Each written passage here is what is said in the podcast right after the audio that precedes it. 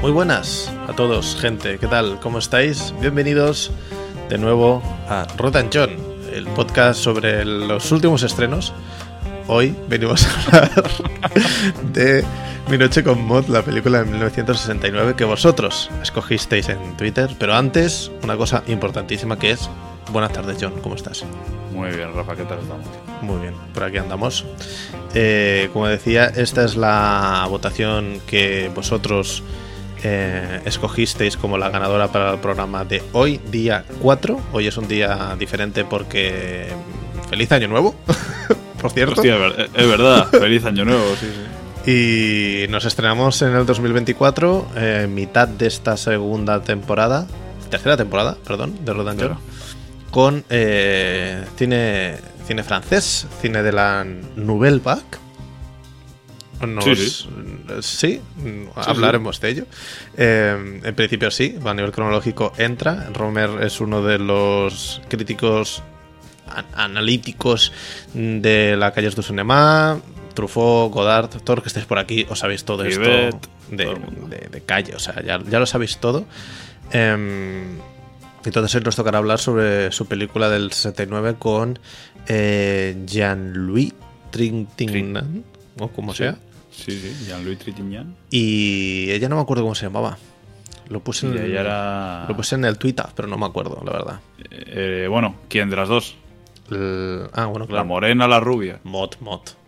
Mod, Mod es François Fabian. Em, pues nos toca hablar sobre esta peli.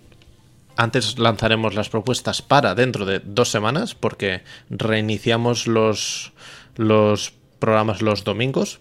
La semana que viene no estaremos porque viene el máquina, el referente Belatar, viene, viene a Barcelona, entonces no podemos eludir esa cita. No, Eh, hay, que, hay que viajar. Hay que viajar. Bueno, Para tienes que viajar. Estar Yo tengo que viajar. Para ir, para estar cerquita de Belatar. Ya que le Y ver si huele mucho a tabaco. Hostia, sería curioso acercarse muy fuerte a hacer. Vela. Mm, ¿A qué hueles? A eh, le dedicamos un programa y tú estás obsesionado con, con, con Yo sí. su película y seguramente con varias de sus películas. Yo solo he Con visto. su obra en general. Yo solo he visto una, entonces podré ver tres, dos, dos de sus pelis que no he visto más Santantango en pantalla grande en la filmoteca. Así que será una experiencia inolvidable. Seguirnos en Twitter. A lo mejor subimos un tweet, a lo mejor no. A lo mejor subimos una foto, a lo mejor tampoco. Ya veremos. Pero Estaremos por allí. La cosa es que estaremos por allí. la semana que Por lo menos la- tenemos confirmado que estamos en el Caballo de Turín Sí. día 11 y Satantango día 14. Exacto. Esas estamos fijo. Yo estaré, estamos fijos. yo estaré el martes solo ante el peligro, sin John, si alguien quiere venir a protegerme, a- para ver armonías de Meister. A disfrutar. A disfrutar. O no, ya veremos.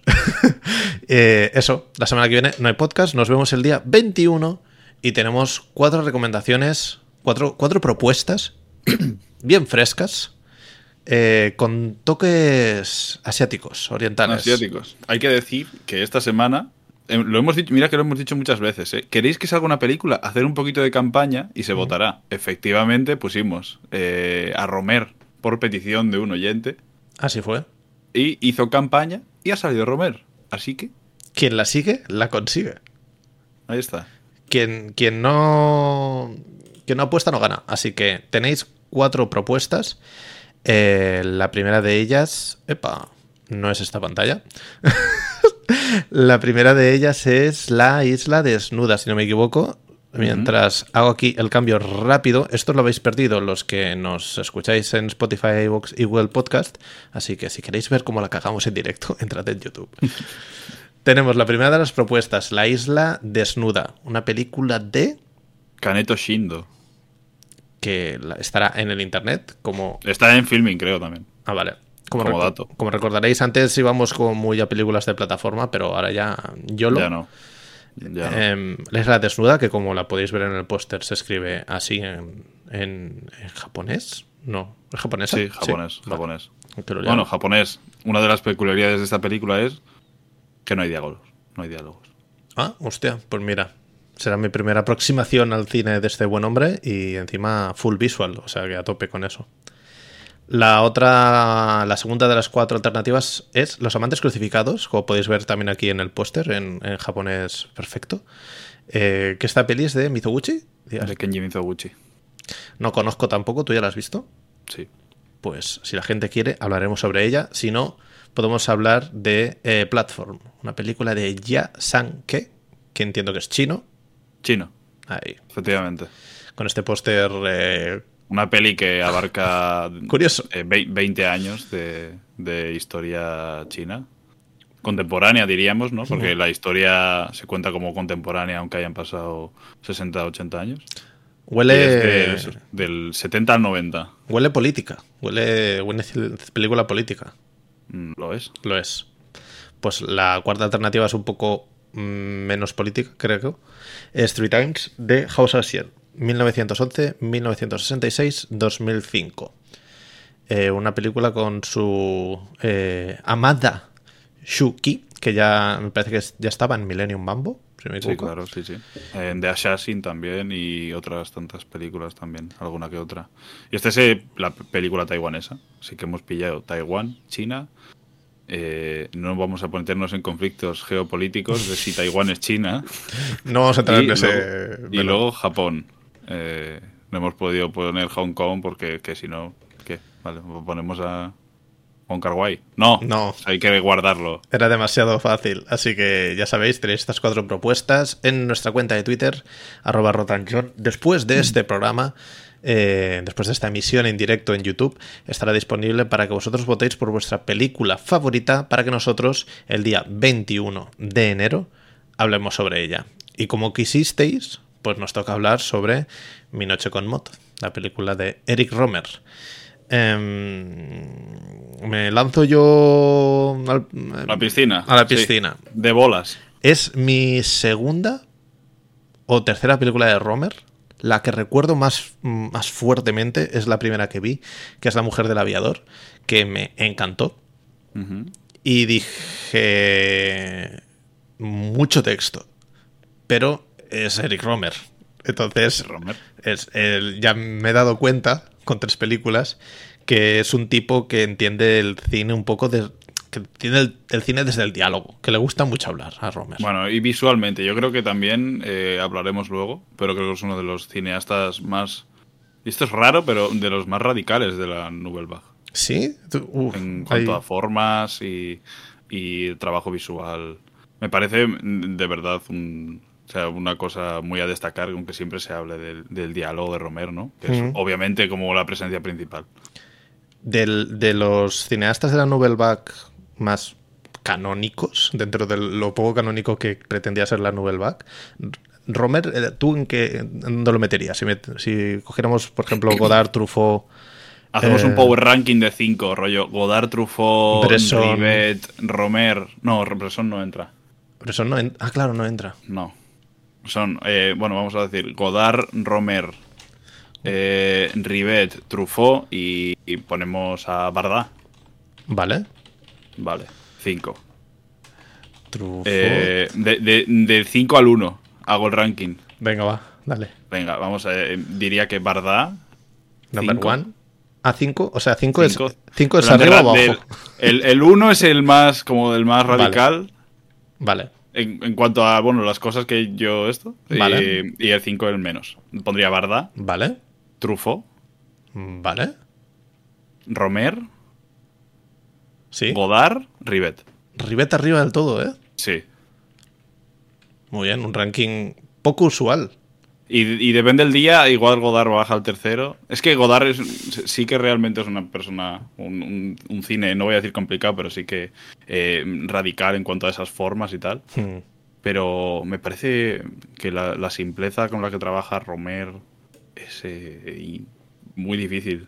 Y sobre todo lo que llega a decir su imagen también me parece eh, complejísimo. Y Rivet ya, bueno, a Rivet es que te metes en, en realidades, en, en- en ficción, en falsa realidad, en el nacimiento de una película, de un personaje, de bueno. Millones de cosas, ¿no? Ya se puede ver la experimentación en Out One. Pero bueno, que vamos a hablar de Minoche con Mod, que vamos sí, sí. a hablar aquí de la Nouvelle Vague. No, yo este ranking ha, sido como una cosa que me ha venido a la cabeza. No lo voy a contestar yo, porque soy honesto. De Rivet he visto cero, de verdad he visto una. Y de, de Truffaut he visto bastante. Y de Godard he visto. hemos, puesto cinco, ¿eh? Y esto no es, eh, no es sincero porque la Nouvelle Vague tenía más gente. Mucha más gente, ¿no? Pero, pero bueno, cinco así nombres importantes. Pero vaya, ahí tenemos el tweet para. El, el, clip para redes sociales para que le podáis meter cera a John. Ahora sí, podemos, podemos hablar sobre Mi Noche con Mod. Em, es una película en la que no pasa nada excepcional, podríamos decir pero tampoco tiene que pasar nada excepcional para que sea una peli interesante. Yo te comentaba antes de empezar que ha sido una película que cuando yo la terminé dije, está bien, pero en base a mm, pensar un poco en ella y obligarme a, reflexionar y si, si, no, si hubiera sido una peli simplemente que yo la veo en mi casa y años atrás no hago ni crítica en Letterboxd ni vaya ni, no le meto la dedicación que le meto a todo lo que veo que hasta mm, el documental de Illo Juan lo reflexiono porque me gusta eh, meterme en, ese, en, esa tesitura, eh, me hubiera dicho, pues muy bien, un 3 y para casa. Pero cuando me pongo a pensar en ella, como que le rasco cosas que, mm, que me emocionan a posteriori. Esto ha sido curioso. Viendo la peli me, me he perdido un poco en, en ese laberinto de de, palabras que, me ha parecido la película. Em, pero ha sido una peli que tengo con un buen recuerdo, aunque la vi hace literalmente dos días. Pero, ¿sabes de este tipo de pelis que te reducen la presión arterial? que, que, como que el día a día vas a una revolución muy acelerada, por lo general todos. Y con las películas de Romer, así viendo una perspectiva, como que son un pequeño oasis de tranquilidad. Em, a lo mejor no son santos de mi devoción, no es el, dios al que le rezo, porque soy un poco más formalista a lo mejor y me gusta ver al director en, la imagen. Y, pero hasta cierto punto también lo veo, también lo veo en, en con Mod y lo veo en el cine de Romer. Antes decía que para mí es un director muy de ideales, de opiniones, de filosofía, de, texto, de, de charla y de cháchara, pero que también lo veo en la imagen, a pesar de que no hacen nada que me parezca desproporcionado. No sé si tú has visto mucho de Romer como para hablar así con más propiedad que yo. Eh, sí, sea, he visto muchísimo de Romer, sobre todo en este verano pasado. Eh, me veía pelis de Romer casi. tuve un par de semanas así de verme casi todas las películas de Romer. Mm. Bueno, me he visto pues, las famosas eh, sagas estas, ¿no? hay que decir que Mi Noche con Mod es la tercera parte de los cuentos, de los seis cuentos morales que tiene Romer.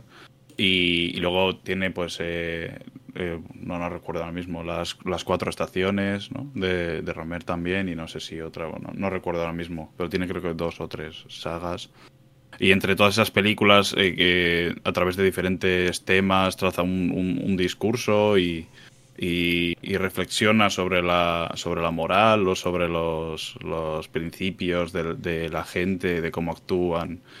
Eh, he visto eh, muchísimo y todo es como extrañamente eh, diferente e igual a la vez, ¿no? Tiene toda esta mm. cosa del diálogo. ya puede ser, pues, la mujer del aviador. O Paulina en la playa. O Cuento de otoño, ¿no? Ese, ese, diálogo, tal, pero trabaja un millón de cosas más. Creo que es un, eh, un cine muy, muy humano, ¿no? Que respira. No sé si, si le notas eso. Que, que, respira, que, que no, no, no, se, no se queda encerrado. Y eso que es un, es un cine muy de casi habitaciones. Hmm. Me parece que es muy alienado. El... No sé, no tanto por la situación, sino por cómo lo rueda. Porque aquí me, me quedaba un poco poco sorprendido en cómo en las conversaciones muchas veces se quedaba solo con un lado de, la conversación. Oías hablar a la otra persona de fondo y no la enfocaba. Claro, ahí están las, las decisiones realmente. Por eso decía que a mí me mm. parece una Un tío súper.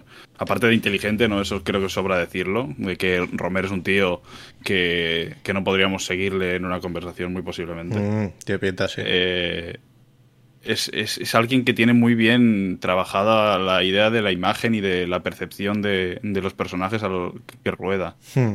¿No? Y, y, los caminos que, que, viajan. Aquí Jean-Louis, que es el, el, protagonista, que es del mismo nombre que el, que el actor, Jean-Louis Trintignant, eh, es, una, es una persona que comienza con sus, con sus dogmas y su, y su mural como muy recia, ¿no? Muy mm. enfocada en esa matemática estadística, ¿no? Que todo el rato rondará la película mm. y en la, en la religión. Matemático católico. Tela. Él es, eh, es él, él, es un, un católico que, que, va a misa, que, que bueno, la, el comienzo de la peli prácticamente es un, en un largo sermón del, del cura y que, y que ahí es ya cuando rompe, ¿no? En la imagen y cuando sin hablar sus personajes ya está de describiéndolos, cuando su vista se va y se enfoca en esa chica mm. de, del lado y cómo, y cómo luego la, la, sigue por el pueblo. Y hasta la primera vez que se ve en un plano subjetivo, antes de que se le vea a él, hay una imagen en, en la propia colina por la que está viajando, de que se ve esa cruz en, en la colina y el pueblo abajo, ¿no? El Clermont creo que es eh, donde viven. Y, y, y, cómo se crea esa tensión en la imagen. Eh, me, me, parece súper interesante, fuera parte de todos los, los, diálogos que pueden ser prácticamente eh, soliloquios que no valen para, para, mucho en algunos momentos, ¿no? Creo que de las cosas más importantes de la película será, la, obviamente, la escena de 30 minutos así de la noche con Maud que da nombre a la película. Pero, pero yo que sé, puedes casi olvidarte de la conversación que tiene con su amigo Vidal, ¿no? Que son personas bastante contrarias entre sí, ¿no? Uno, uno es Hmm. mm. muy, muy de libertinaje, ¿no? De, de, del sexo libre o de, de, ir a un lado, de ir a otro, de hablar con un montón de gente, mientras el otro está cuadriculado en sus, en sus pensamientos. Hmm. Que poco a poco en la película se irá desarrollando eh, como esa moral cristiana y toda esta teología que se trabaja es casi, no, no, sé si absurda, pero sí debatible en cuanto a, a, a qué estás haciendo. Hmm. A mí lo que más me interesa de la peli probablemente sea el inicio y el final. Eh, aunque en, en, el medio esto te está realmente el, el core, ¿no? De lo que quiere explicar. Lo que decías tú, se va desgranando todo lo que está entre el blanco y el negro a lo largo de, de la mitad de la peli. Cuando ves que él es católico, pero a lo mejor no es un católico eh, puro y duro al 100% a rajatabla. Es un, una persona con pasado, sobre todo, ¿no? Una cosa hmm. en la que se hace bastante hincapié en, esa, en esas relaciones pasadas, en ese pasado de cada personaje. Y eso lo, eso lo que hace es humanizarlo, que creo que es lo que Romer pretende, que no, no pintar a los personajes como una cosa sola, es como un conjunto de, de vivencias y de, y de, experiencias lo que, le, lo, lo que hace en su conjunto, vaya. Entonces, sí que es algo que a nivel teórico o a nivel narración de pozo narrativo me, me, me, interesa, pero sí que es verdad que para mí, a nivel de estímulo, me parece más estimulante el inicio y el, y el final. El inicio me pareció súper interesante y es curioso cómo la historia podría ir por otro sitio completamente diferente. Uh -huh. Porque yo sin conocer la peli, digo, a lo mejor este tío es un pervertido y va a ir detrás de esta mujer para hacerle a saber qué. O sea, pone un poco un caldo de cultivo al inicio de la película que puede salir por todos lados. Y lo último que esperaba yo es que fuera a encerrarse en una habitación con, con Mod durante toda la noche.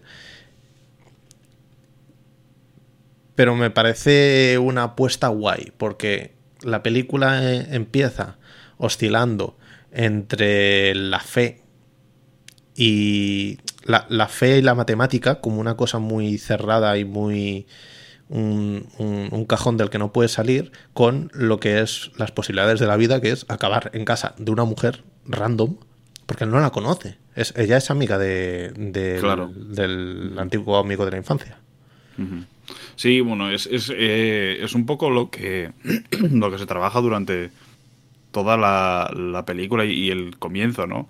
Toda esta eh, esta cosa de cruce de caminos, Hmm. de que por qué nos eh, esta, esta charla que tienen, ¿no? De comienzo de charla que tienen de por qué nos hemos encontrado aquí si es el último sitio al que iríamos los dos. Eso está, Y- hay y una hay- frase increíble en Y, ese hay- momento. y, la, y la frase seguida es porque no nos encontramos por los sitios en los que nos vamos, vamos normalmente. Exacto. Y, y es una cosa que, que realmente eh, sí que creo que guarda un poco toda el, toda el alma Mm. de este laberinto de casualidades, ¿no? Que es la película.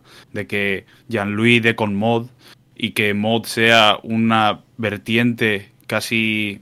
Bueno, eh, se- separada de él, ¿no? Pero muy hermanada con los sentimientos que puede llegar a tener. Hmm. Al final ella, M- Maud es una chica que no tiene suerte, y, que, y que vemos en la distensión de tiempo que hay de aquí al fin, de, de- de ese momento al final de la película, que son cinco años de elipsis casi al final, Ujú. que Maud sigue siendo prácticamente la misma, la misma chica que, que esa noche y que por ende eh, Jean-Louis no ha cambiado como tal, sino que simplemente ha dejado de que el, el propio catolicismo que, que lleva, ¿no? O, o ese Dios al que reza, no sea el que le dictamine la vida. Hmm.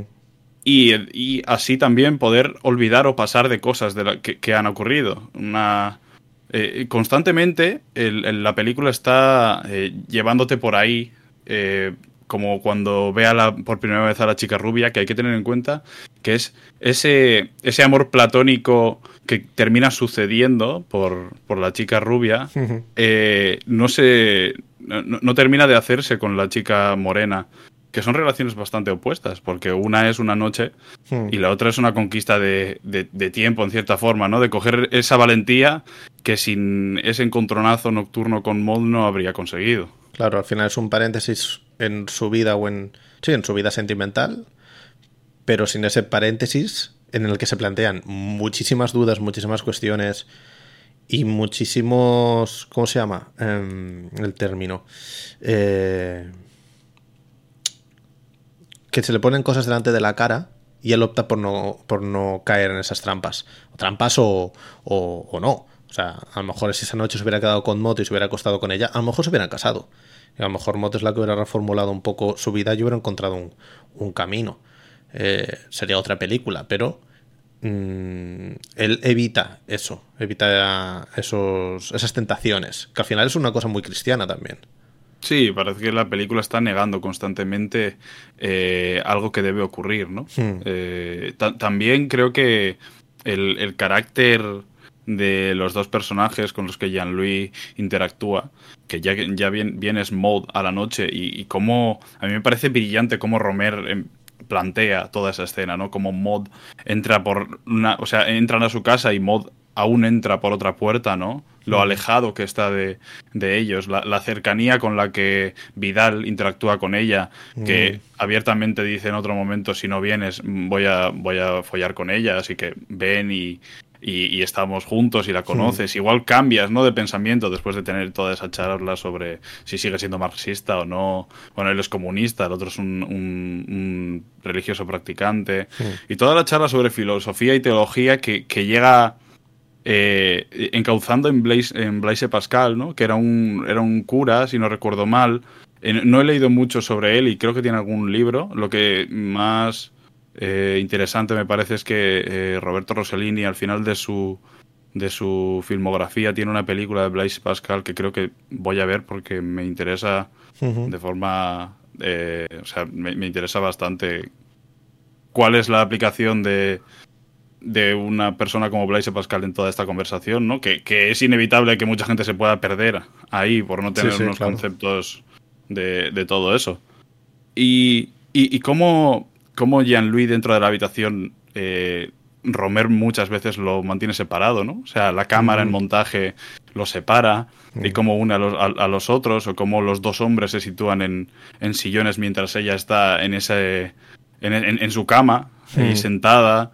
Es- y es una cosa brillante de puesta en escena, porque parece que hay como cuatro puestas en escena Mm. a la vez sucediendo, ¿no? Porque la cabeza de cada uno va a un ritmo totalmente diferente. Mm. Y es increíble ver y pensar cómo Romer puede plantear una, un- una charla entre tres personas que vaya entrelazándose sin ningún problema y que a la vez esté eh, discerniendo entre los pensamientos y, dudas de, cada persona, ¿no? Y que nosotros podamos llegar a entender cuál es la cuestión eh, moral de cada uno y, cuáles son los caminos morales que parece que no quiere emprender y que parece que quiere destruir la otra persona. Y hmm. me parece una cosa brillante. Esa, media hora, como lo demás de la película, ¿no? Pero esa media hora es, es, realmente increíble. Hmm.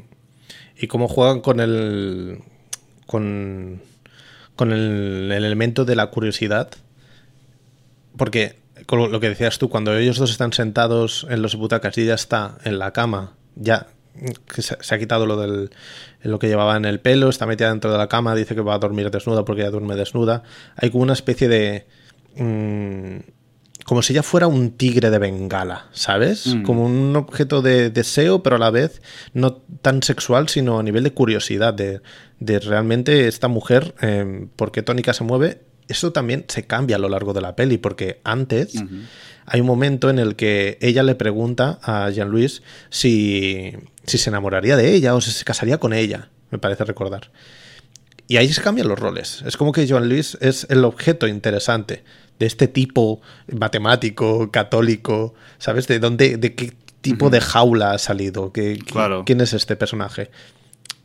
Me da la sensación que el personaje del amigo es como más el vínculo entre todo esto, es como más el que plantea las preguntas o el que eh, mm, pica en esa mina de, oro, eh, pero va oscilando la, la, relación de interés entre Mott y, y Jean-Louis. Y eso es lo que más me gustó porque es lo que hace que esa escena en ese único lugar durante tantísimo rato funcione.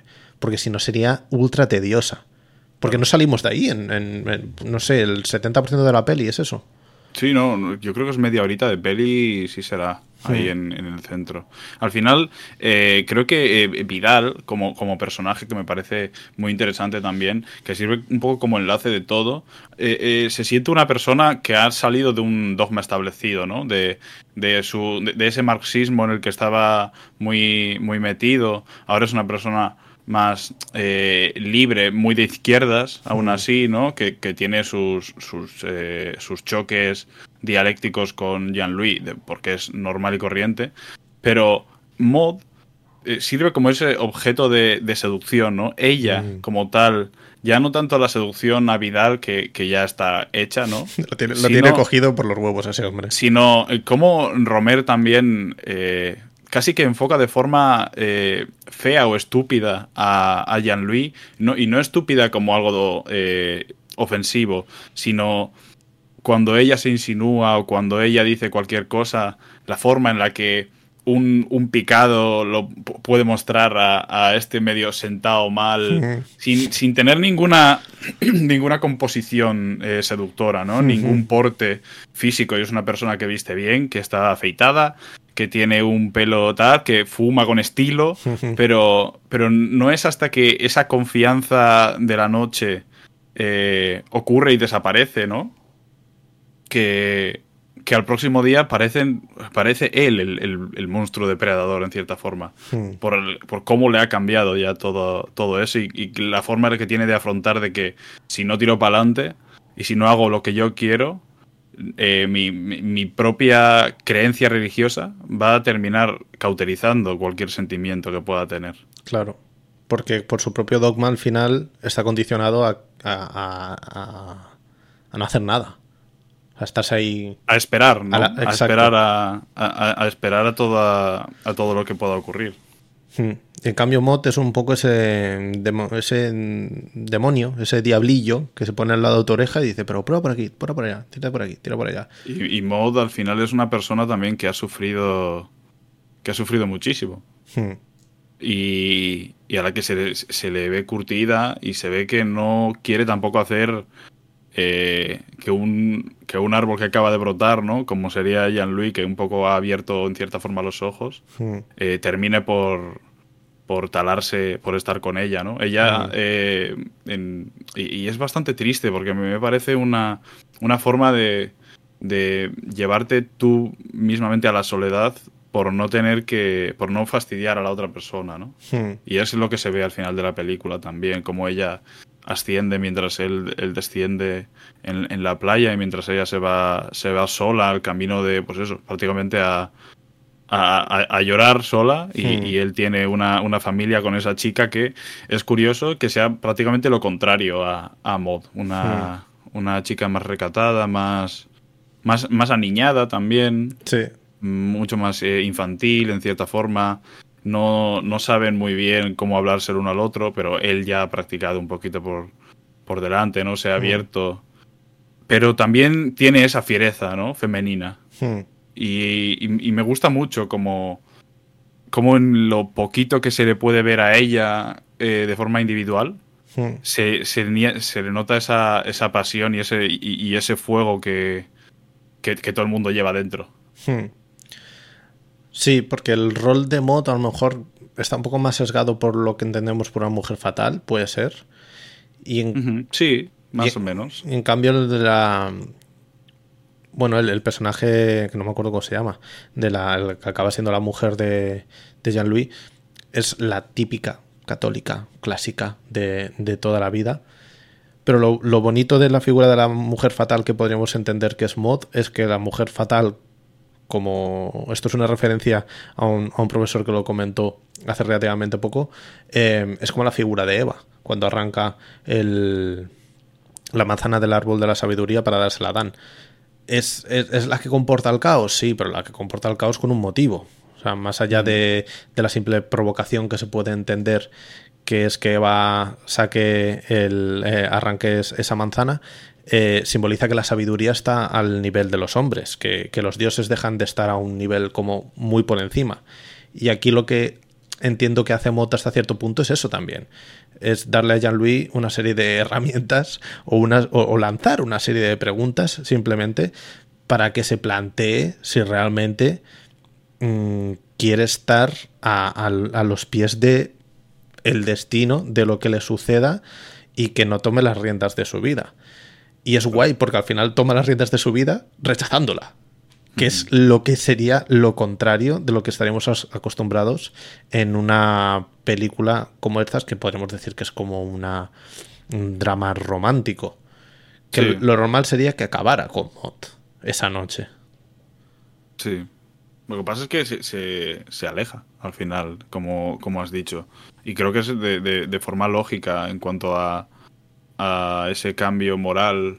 Y no sé si tanto como cambio moral, sino una aceptación de, de, de algo que él está todo el rato luchando contra ello, ¿no? Hmm. Él es una persona que, pues muy, muy de rutinas, muy de, de hacer siempre lo mismo sin salirse de, de ese camino, ¿no? Del camino religioso y del camino de Jesús. Sí, un tipo muy y plano. que, claro, y que la vida le lleva a esto. O sea, Mm. el salirse un día de ese camino le lleva a poder descubrirse realmente cómo, cómo es él o cómo puede llegar a ser él, ¿no? Y cómo también puede llegar a, a otra gente de su mismo estatus Hmm. o el que se sitúa en el mismo, en el mismo lugar.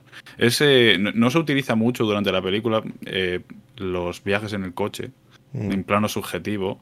Es como un poquito, en cierta forma, lo contrario a lo que hace Hitchcock en Vértigo, Mm. eh, cuando James Stewart está eh, dando vueltas por San Francisco con el coche, persiguiendo a otro coche. Él lo hace con, con, una, chica, con una chica de espaldas que nosotros apenas vemos la cara, Hmm. que es esa chica rubia del, del hospital, digo del hospital, de la iglesia, Mm. eh, con la que luego termina casado y, y con hijo. Y cualquier intervención en la que vaya a aparecer ella, eh, va en coche, va con ese plano subjetivo, ¿no? Como si eh, todo, todo Sí. este aprendizaje fuese constantemente ese camino para poder llegar a alcanzarlo. Y, y también el, el- bueno, pues eso, la, la primera vez que la ve es cuando está en el coche, monta en el coche, la persigue por, por el pueblo. Y cuando la primera vez que, que él va a por ella porque la ve pasar, él va sin el coche Hmm. y la enfrenta sin el coche. Y cuando queda por primera vez con, con ella de forma uno, uno, uno con el otro, va en coche en, el- en ese plano subjetivo también. Hmm. Y es una, una realmente Romer está queriendo decirte eso, ¿no? Que, que, él está encerrado en todo momento, menos que cuando se ha abierto ha conseguido lo que él quería. Claro, él tiene que... Y ha conseguido llegar a donde él quería. Pero por su propio pie. Literalmente. Claro. No, iba, no iba a ser por, por, arte de magia. Y también como choca directamente eh, por la moral de Mod y por cómo es Mod y cómo es él, la primera vez que ve a Mod es una, una gran habitación en la que la cama está en la, en la misma habitación hmm. y como el primer encontronazo o las primeras palabras con las que va a ser el amor de tu vida, ¿no? O habéis decidido ambos que sea el amor de, de vuestra vida, uno con el otro, porque me parece bastante interesante eh, pensar cómo eh, estos caminos parece que están todos enfocados en, en, que ellos dos se junten, pero casi que se juntan por no tener que hablar de lo que han hecho antes, ¿no? Que es una de las cosas que, hmm. se comenta, que comentan entre ellos en esa última conversación en la que he dicho antes en Twitter que vi, que vi cómo se colaba el micrófono y me mosquea un montón porque ahora le estoy dando más vueltas. Pero, pero hay, que hablan ahí de pues, las cosas que les pasaron y tal, y cómo negar ese pasado o, esconderlo hará que puedan, puedan seguir juntos. Bueno, que lo que decía. Hmm. Eh, mientras Maud está en una habitación enorme, eh, el, el primer encontronazo de ellos dos, católicos, es en habitaciones separadas de estudiante. Es una cosa bastante, bastante curiosa y como esa eh, casi inocencia le da hasta miedo entrar en la habitación de la otra para pedirle una, cerilla para, mm. para, encender el cigarro. Son casi cosas de niños, ¿no? Cuando son dos adultos. Contrasta, contrasta muchísimo los dos encuentros, los dos primeros encuentros con, con las dos mujeres. Y ahí Romer lo hace muy bien, el perro, porque los, separa en el plano, los reencuadra dentro de las puertas. Mm. Ahí, está, ahí está muy fino, la verdad. Em, tirando hacia el final de la peli, cuando se reencuentran en la playa, la situación es que, así a modo de resumen, por si alguien está escuchando esto y no ha visto la peli, ¿eh? Eh, después de, conocer a Maud y, y, pasar esa noche con muchas dudas, pocas respuestas y alguna que otra tentación, eh, Jean-Louis se va eh, y, pues echa toda la carne al asador y dice voy a intentar eh, hablar con esta mujer, quiero... Bueno, antes, antes está con Mod, pasa 24 horas con Mod, que es una cosa bastante importante. Pero quiero decir que después de todo esto, que es, que es realmente la película, es cuando se lanza para conocer a esta mujer y mm, la historia larga, mm, cortada corta, se casan y tienen un crío y al final de la peli llegan a la playa a veranear y se encuentra con Mott. Ella subiendo de la playa, ellos bajando hacia la playa. Y en ese momento, con lo poco que hablan, cuando la pareja está presente, a mí me dio la sensación de que mm, Romer pretende explicarnos que muchas veces un encuentro de este estilo, tan esporádico, hace... En el último sitio en el que pensarías encontrártelo, además. Claro, hace como que demuestra que a lo mejor, nos conoce, a lo mejor conoce más Mod a Jean-Louis que su propia mujer, solo por las cuestiones que se plantearon en esa habitación esa noche. Como que ella, a lo mejor ella conoce más a Jean-Louis que el propio Jean-Louis. Me da a mí esa sensación. Sí, sí, sí. Y cómo eso pone en duda todo lo que somos y todo lo que pensamos. Porque él empieza la película clarísimo, católico, eh, matemático, pam, sobre la mesa. O sea, descripción de Tinder, está clarísimo. claro, sí, sí. Además, es un tío que dice, a ver, si tengo que conocer a alguien, por estadística, en algún momento tiene que aparecer, ¿no? Y dices, a ver, es que no, las cosas no van ¿eh? así, tío. O sea, las cosas no van así, porque tú estés metido en casa tomando un tecito y haciendo ecuaciones de segundo grado. Eventualmente. Claro. No, y, y además es, es curioso cuando en esa conversación con Vidal dice, bueno, no puedo saber las probabilidades de encontrarme con alguien si no sé ni quién es, ni dónde vive, ni cuál es su rutina. Digo, claro, cabrón, no vas a conocer a nadie. a la puta calle.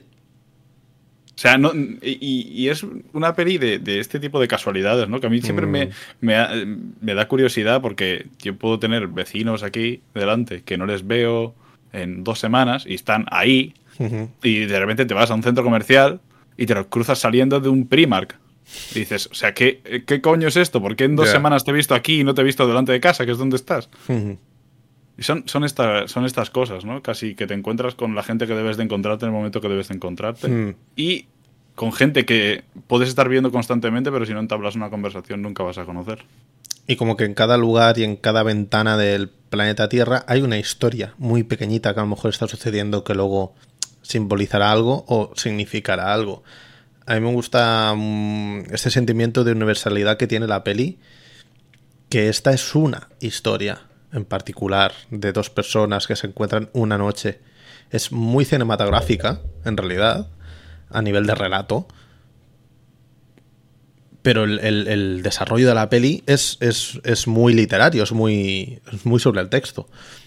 Es una cosa que me ha fascinado bastante de la peli, ya te digo, ahora mucho a posteriori. Y luego también lo que me ha gustado mucho, que no sé si estarás tú muy de acuerdo, es que, eh, a ver, Mod tiene una carga erótica sensual importante. Pero yo creo que Romer no la utiliza. Me da la sensación que el erotismo y la sensualidad está en el diálogo y en cómo interactúan entre ellos. Pero la actriz físicamente tiene una carga erótico-sexual fuerte, pero no creo que, Romer la, la, utilice. No que la explote, no es una palabra que me gusta. No me gusta esa palabra. Pero no creo que la utilice. ¿Tú crees que la utiliza físicamente a nivel objeto para que nos entendamos? ¿O está puramente. Eh, solo reside en la dialéctica y en el texto? Claro, yo creo que es mucho más intelectual, ¿no? Y sobre todo para una persona de de unos pensamientos tan arraigados a, un, dogma católico o un dogma protestante, puede hmm. ser, ¿no? Como comentan eh, antes aún. Em, la única forma de captar a ese tipo de, gente, creo yo, que es eh, intentando llegar a una conversación que sea lo suficientemente estimulante como para que el interés vaya por esa persona. Hmm. No creo que sea una película que esté constantemente eh, buscando, no sé, el halago físico o la seducción eh, totalmente física, que una de las personas de la película sí que la busca, ¿no? Como Vidal, que es una persona que le atrae eh, físicamente a la gente y no tanto de lo que puedan hablar o tal. Y, y que la única condición casi que tiene Jean-Louis es que la chica que le gusta quiere que sea rubia.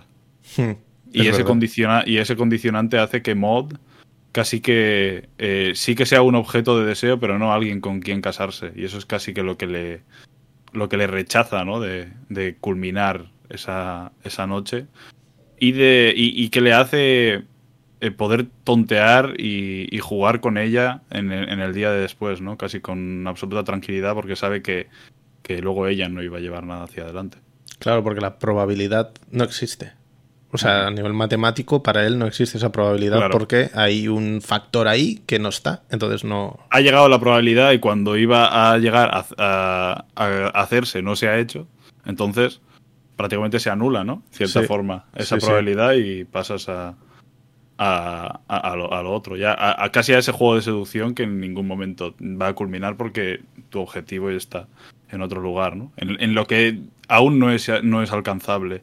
Es, un hmm. poco, es un poco eso, es una, película en la que están todo el rato jugando con eso, con, con lo inalcanzable y que cuando lo alcanzas, ¿qué más hmm. pasará? O a ver si puedo llegar a hacer o a, otro, a otro punto. Hmm. La peli también tiene un componente, bueno, ya no lo hemos dicho, pero lo hemos, lo hemos dejado bastante claro. Es una peli muy eh, de texto, muy intelectual, muy reflexiva, muy filosófica.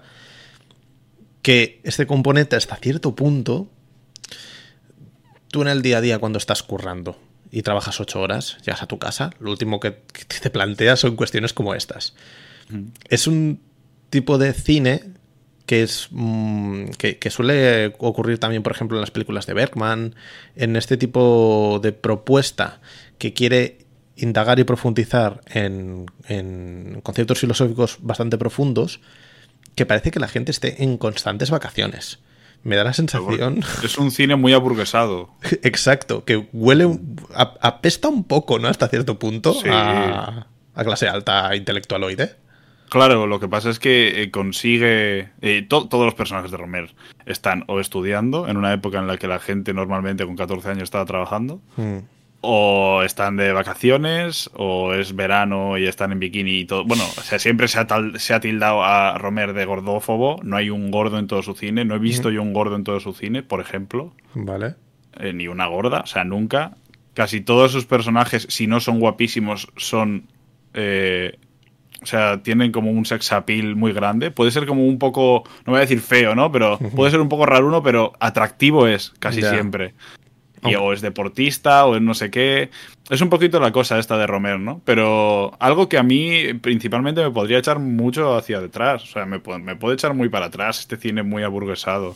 Y que tengo amigos que, que, es una de las cosas por las que no lo pueden aguantar. Pero creo que llega a, cosas tan, eh, tan generales, tan mm. humanas, tan universales, ¿no? Que, que pues termina remitiendo en ti y joder, que yo también miro mucho las formas y me vuelve loco cómo trabaja todo esto. ¿no? Si hmm. la mayoría, o sea, hay, e, esta peli es casi una excepción de que aquí la gente, por lo menos, hay, hay, otras en las que están en su casa de verano y su casa de verano no tiene puerto, ¿eh? O sea, es una movida. o sea, es una movida. Hostia. una movida. Faltan los sirvientes para traer los canapés solo.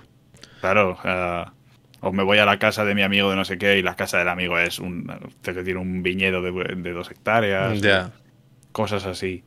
Bueno, pero bueno, que es algo, es algo que lo que tienes que entrar. A mí me, a mí me costó un poquito también al principio, pero luego ya. Yo no sé, o sea, casi que te enamoras de su cine. Es un poquito lo que pasa con Hong Sanso ahora. Mm. Que también es un cine. No, no creo que sea burguesado, ¿no? Para nada, pero sí que sigue un poquito la constante esta de, de Romer. Es un cine muy de diálogos y de conversaciones, pero es, un, es totalmente cinematográfico. O sea, mm. pocos habrá ahora actualmente, por ejemplo, que tengan, eh, no sé, que, hagan las cosas cinematográficamente como los hace Jon Sanso. Hmm. Bueno, al final, lo que dices tú forma parte un poco de la morfología de su cine, de su forma de entender y de ver, de entender y de hacer cine. Eh, a mí me viene, por ejemplo, Spike Jones o Jordan Peele, que también pues tienen ciertos rasgos sus personajes que, están en su cine. O sea, no, no puedes separar una cosa de la otra. Pero sí que entiendo que, haya gente que le pueda apestar un poco. Yo lo que dices tú, porque es un tema muy universal, pero si hablaran de problemas de ricos, me aburre un poco, a no ser que sea el triángulo de la tristeza. y que algunas veces sí que hablan de problemas de ricos también, porque mm. son situaciones un poco, pues eh, me he liado con este porque mi, el tío con el que estaba se ha, se ha, mudado a otro piso en la mitad de París, mm. ¿sabes? Cosas así. Pero al final tienen, tienen ese corazón que, termina llegándote. O termina de una forma o de otra. Joder, es que no es que no haya visto. Eh, que haya visto pocas pelis malas de Romer. Es que creo que no bajarán. O sea, no sé cuántísimas obras maestras tiene Romer, creo, en, mi opinión. ¿eh? Y que muchas están, vamos, en la antípoda de, lo que puedo ser yo. Ahí hay un tío que se pide un, un maribrizar y está todo el día fumando y yo pues igual me voy al gimnasio y juego a la Play.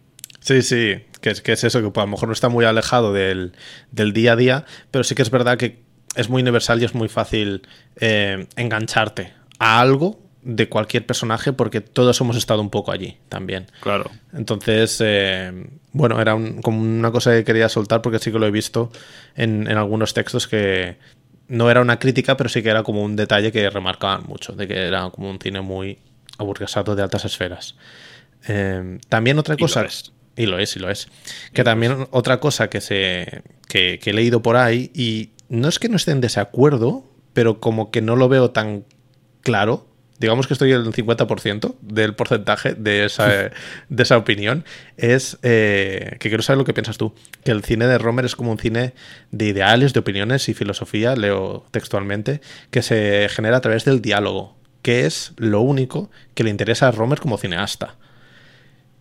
Y estoy de acuerdo hasta cierto punto, pero no sé si el diálogo es lo único que le interesa a Romer como cineasta. Lo que hablabas tú de a nivel formal, ¿cómo lo ves? No, a nivel formal me parece un portento. O mm. sea, pero un, verdadero portento. ¿eh?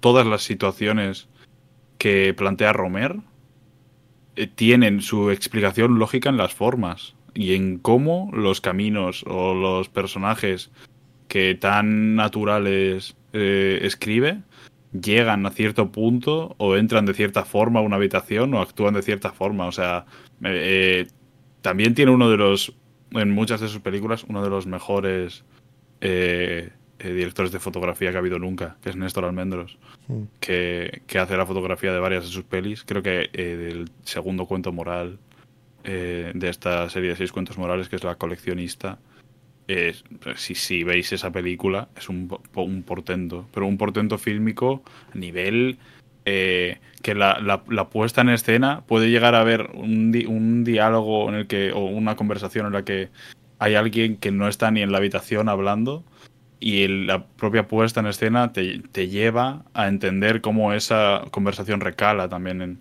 en la Mm. persona que estás viendo. Eh, pero alucinante. Y en Minocho con Mod se ve en, en cada decisión de, de montaje también y en la forma en la que muchas veces una conversación mm, eh, o las palabras que está hablando una persona no van hasta a- hacia la persona en la que de la, que está enfocando, ¿no? Lo has comentado antes. Mm. Más de. Creo que hay unas cuantas escenas en las que el diálogo está fuera del- de la imagen Mm. el sonido está totalmente fuera de la imagen. Y, y casi que la, la reacción de la misma persona es otra, otra puesta en escena casi aparte de la que se está viendo. O sea, me parece una cosa alucinante. Mm. Y que actúa como reflejo del espectador, que al final estamos escuchando a alguien que está escuchando. Es, es- bueno, te incorpora un poco en la historia. Claro, los trabajos de puntos de vista también parecen eh, eh, increíbles. O sea, se ve más de una vez dentro del piso de, de Mod cómo los puntos de vista pueden llegar a ser el de Vidal o el de Jean-Louis o el de Mod. Mm. depende de dónde esté la cámara y que cuando se sitúa en otro lugar diferente están los tres dentro del encuadre para Hmm. que se pueda entender eso de, de- de forma transversal casi.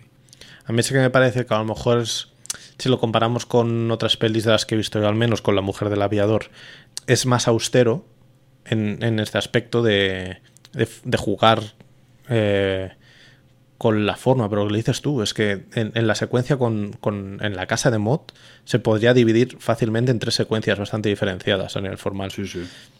Pero entiendo, entiendo el punto de que de que a Romer lo único que le, no lo único que le interesa, pero sí que lo que lo máximo, lo que le interesa más es, es el texto y es hablar.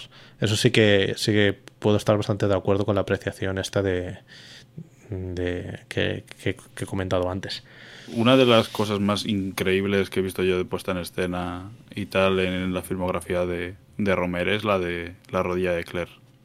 O sea, me parece de verdad una cosa bastante increíble. Yo recuerdo estar viéndola y no la recuerdo por sus diálogos. eh, ciertamente, o sea, no, no me acuerdo exactamente de que dijeran esto o lo otro, sino me acuerdo exactamente de dónde está la cámara cuando tiene que mirar una cosa Mm, o de dónde está la persona y dónde está la cámara distanciada, o sea, el lugar en el que está la cámara para observar otra cosa. mm.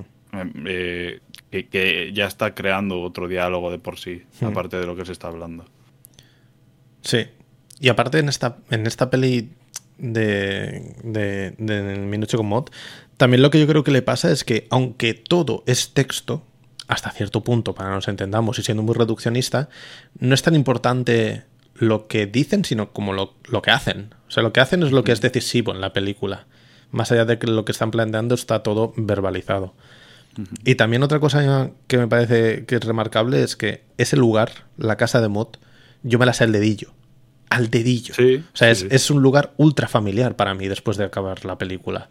Y eso solo lo consigues formalmente. O sea, con el texto es imposible que podamos reconocer ese espacio. Pero cuando terminé la peli, pensaba mucho en el texto y tal, pero dije, hostia, pero es que sé por dónde está entrando, sé cuándo ha traído las tazas que venía de atrás, porque las butacas estaban aquí. O sea, filma muy bien ese espacio para que quede muy claro y a la vez lo filma de una forma que narrativamente tiene diferentes lecturas. Claro. Como O sea, que es- para mí la película se va inflando a medida que acaba, ¿sabes? Claro. Como que va creciendo. Sí, sí, es que es una, una película al final. eh, un diálogo no es bueno porque lo ha escrito tal persona. O sea, eh, una conversación no es eh, increíble por cómo. O sea, por, por cómo dicen sus palabras los actores, sino por cómo actúan y por cómo el director decide plantear esa conversación Hmm.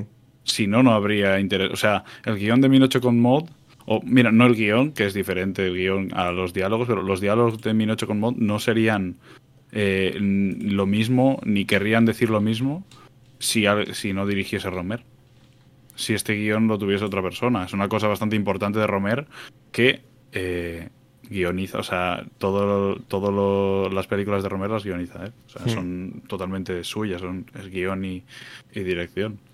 Y, y, eh, tiene que haber una conciencia detrás de lo que estás eh, escribiendo y de cómo lo tienes que dirigir y cómo lo tienes que poner, dónde tienes que poner la cámara.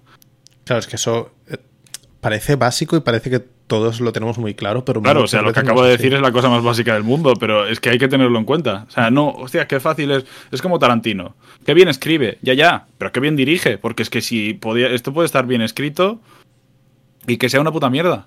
Y que la escritura, lo que dices tú, no es solo la, réplica y el, y el diálogo. Es que me has hecho pensar mientras comentabas esto en un tweet que ha puesto hoy Andrew Marves, que lo tengo de profe y lo tenemos como todos bastante ubicado en, en, redes, porque es un tipo que controla una barbaridad, que ha retuiteado un, un, un tweet del típico random, eh, el, el yonki de las pelis, arroba yonki de las pelis, eh, poniendo una referencia de, de Past Lives en el que hay oh. una réplica de una frase a otra y que le den el, el Oscar Lo típico, al lo mejor típico, guion. ¿no? ¿sabes? Lo típico, ¿no? Te quiero, yo, yo más. Y es un plano contra plano y dices, ¡ay, qué bonito! Oscar al mejor guion. Y, y Andreu ha puesto básicamente esto. Me sabe mal porque no he visto ni la peli, pero por favor, dejemos de confundir un buen guion con frases bonicas pensadas para ser inmortalizadas en Twitter. Y es literalmente eso. literalmente lo que le sucede a Mi Noche con Mod. No es. Que es el- perfecta en los dos sitios. Claro, no es el texto, no es lo que dicen que, que, que tiene esas, esos ideales, esa filosofía y esas opiniones. No es tanto eso, es cómo está escrito eso y cómo está escrito sobre el papel para que eso estructuralmente funcione, para que luego una persona lo dirija. Es un cómputo bastante difícil que, o sea, bas- bas- bastante completo que a la gente, l- por lo general, y yo también he pecado muchas veces de eso, le cuesta diferenciar. Que el guion no es simplemente esa puta réplica que se dice. Claro, es que, mira, ha- hay un buen ejemplo y creo, eh, me matarán, pero eh, Nolan, Para que. Nolan, Nolan, Nolan es un director de acción cojonudo, de los mejores que hay ahora mismo para mí. Más Pero uno. muchas veces no sabe cómo dirigir los diálogos. No soy yo. Yo no voy a ir a decirle a Nolan cómo dirigir. Soy el último. Pero eh, solo hay que ver eh, diálogos en la trilogía de Batman mismamente. O, o en, en- o en Oppenheimer. Mm, O en, o en Tenet. mm. Que no sabes por dónde cogerlos. O sea, no sabes por dónde cogerlos no porque no tengo. O sea, sino porque es como. Es un mero trámite y se nota que lo estás haciendo un poquito con vagancia. Mm. Y es un plano contra plano, o le pones la cámara aquí, le pones la cámara allí, y no está cogiendo la importancia que puede llegar a tener. Se ven los puntos y las comas. Claro, no. eh, es, pues eso, una escena de. ¿Qué hay que hacer? Tenemos que eh, coger un avión y chocarlo. Y te lo dicen y ya está. Y, y ya a nadie le importa. Pero el, el gran, el gran valor de las pelis de Nolan para mí es la, pues, la acción, el Mm. montaje, todas estas cosas. Pero en, en- en diálogos, joder, ¿por qué crees que me parece Dunkerque la mejor película de Nolan? Porque no hablan. diálogo. Exacto, no hay diálogos. No hablan. Sí, sí, sí, literal. En mi noche con mod, el cómputo yo creo que es general. Yo creo que he empezado diciendo que es un cine muy de texto y de personajes y creo que, que tengo que hablar con el Rafa de hace ahora mismo una hora para decirle, amigo, en cuanto reflexiones un poco más sobre la peli, eh, le sacarás mucho, mu- muchísimo, muchísimo más jugo. Eh, yo agradezco mucho estos, estos podcasts y estos espacios para reflexionar un poco sobre las pelis, porque es ahí cuando le sacas un poco de punta a, a todo. Creo que, que es importante que si queremos hablar de cine, al menos sea con un poco de. No- Claro, y no- compartiendo, compartiendo ideas, no quedándonos en las nuestras. que no de rigor, ¿eh? Porque podemos cagarla y la seguiremos cagando. Y porque también es nuestra opinión, que venga aquí otro y diga otra cosa. O sea, da, da absolutamente igual. Pero que como mínimo haya el esfuerzo de reflexionarlo y analizarlo, eh, creo que es básico. Así que con este statement, si te parece, eh, antes de acabar de- el programa de hoy, em, podemos volver a lanzar las eh, cuatro propuestas para el día 21 de enero del 2024 y luego si quieres cerramos un poco un poco le ponemos el broche de oro a mi noche con mod eh, películas, peliculitas. Tenéis que elegir para el próximo programa, recuerdo, día 21 de enero, una de estas cuatro propuestas de cine asiático. Elegid el sabor que os apetezca. La primera, no me acuerdo cómo se llamaba. La isla desnuda. La isla desnuda. He borrado los títulos que los tenía escritos en idioma español de España. Y estoy viendo yo, aquí, estoy no viendo aquí los, los pósters y no me entero de nada. La isla desnuda de Kaneto Shindo. eh, ese buen hombre del cual desconozco. Tenéis esta primera opción. La segunda se queda de Mizoguchi y se llama, Los, ama- los amantes crucificados. como veis aquí, en perfecto japonés. Si no tenemos Platform de Jia Sanke, la película china de las cuatro eh, opciones. Y Three Times de Hao Xiaoxian, que esta peli es Taiwanesa. taiwanesa. Tenéis ahí cuatro opciones, entráis en la cuenta de Twitter, arroba rotanjohn, votáis por vuestra película favorita y el día 21 de enero estaremos aquí charlando amistosamente sobre esa, porque las demás no habrán existido absolutamente nunca. A no ser que haya un empate, se pueden repescar, pero. Pero esa será, eh, esa, esa será otra opción que plantearemos en, al final de esta temporada, a principios de la siguiente, nos renovarán, no lo sabemos. O sea, hacedlo bien porque no sabemos cuál es el futuro de estas películas. Eh, no sé si quieres aportar alguna cosilla más sobre Mi Noche con Mod. Eh, no, pero sobre Romer. Eh, no, ten- no iba a decir no tengáis miedo como si fuera... O sea, darle a Mm. Romer. Ver, más pelis de, de Romer que... Y que los el cine, el que el cine ha hablado, en cierta forma, que se le dice a estas cosas, que no, Mm. que no os dé miedo, porque es una cosa bastante increíble.